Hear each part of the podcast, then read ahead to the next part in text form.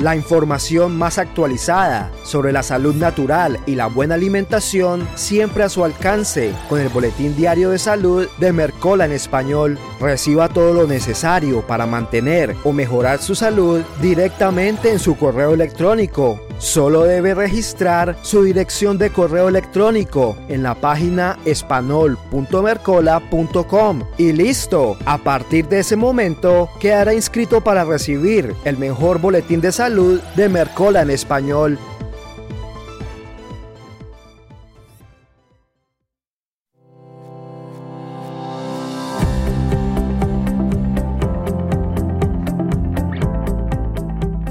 Bienvenidos a Tome Control de su Salud, presentado por Mercola.com, un espacio para la salud natural y la buena alimentación.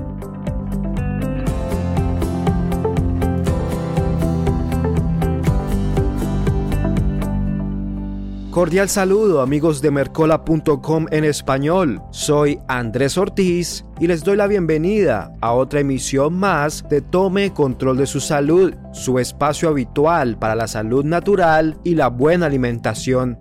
Hoy en día, el hecho de que el azúcar y la obesidad están relacionadas con un mayor riesgo de cáncer es cada vez más aceptado. Entre los tipos de cáncer que se encuentran relacionados con la obesidad podemos encontrar al cáncer de colon, de recto, de ovario y de útero. Pero entonces, la pregunta clave a responder es la siguiente. ¿Cómo el exceso de azúcar y la obesidad promueven el cáncer? Uno de los mecanismos mediante los cuales el azúcar promueve el cáncer y otras enfermedades crónicas es al ocasionar una disfunción mitocondrial. Ya que el azúcar no es nuestro combustible ideal, este se quema de forma sucia, con más especies reactivas al oxígeno que la grasa, lo cual genera muchos más radicales libres. Estos a su vez ocasionan daños en las mitocondrias y en el núcleo del ADN, en conjunto con la disfunción de las membranas celulares y de la proteína.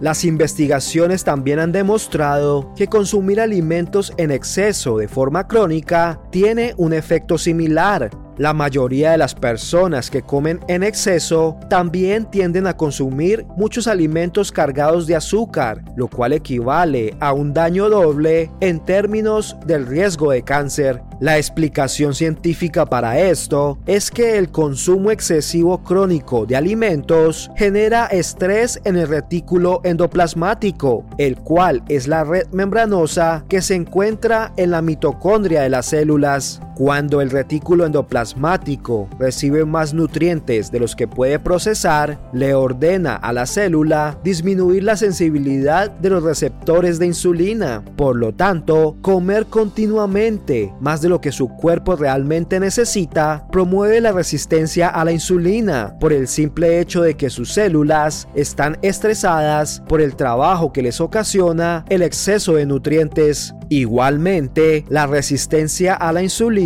se encuentra en el núcleo de la mayoría de las enfermedades crónicas como el cáncer. Esto también ayuda a explicar por qué el ayuno intermitente, así como otros tipos de restricción calórica, son tan efectivos para revertir la resistencia a la insulina, reducir su riesgo de cáncer y aumentar la longevidad. La obesidad, causada por la combinación de consumir una gran cantidad de fructosa, o azúcar refinada también promueve el cáncer a través de otros mecanismos, incluyendo la inflamación crónica y una producción elevada de ciertas hormonas, como el estrógeno, las cuales están relacionadas con un mayor riesgo de cáncer de seno. Una de las estrategias más poderosas para evitar o tratar el cáncer es matar de hambre a las células cancerosas al privarlas de su fuente de alimentos, la cual es principalmente el azúcar y el consumo excesivo de proteína. A diferencia de las demás células de su cuerpo, las cuales pueden quemar carbohidratos o grasa como combustible, las células de cáncer han perdido esa flexibilidad metabólica y solo pueden desarrollarse si hay suficiente azúcar. Entonces, lo primero que debería hacer si desea evitar o tratar el cáncer es eliminar de su alimentación todas las fuentes de azúcar o fructosa, además de los carbohidratos de los granos. La gran mayoría de los cánceres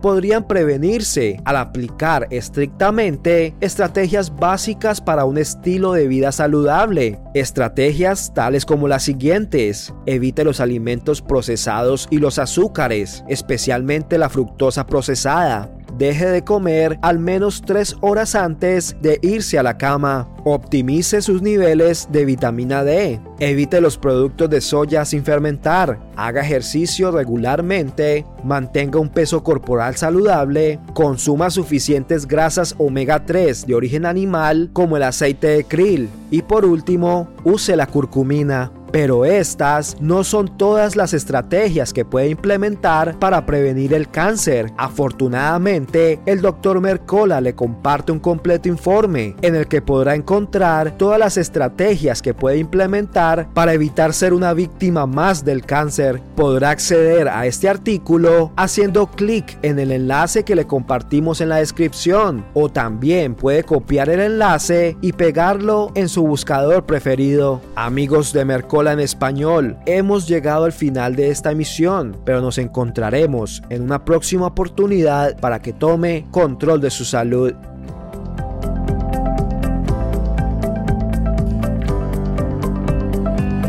Gracias por escuchar esta emisión de Tome Control de su Salud, un espacio para la salud natural y la buena alimentación.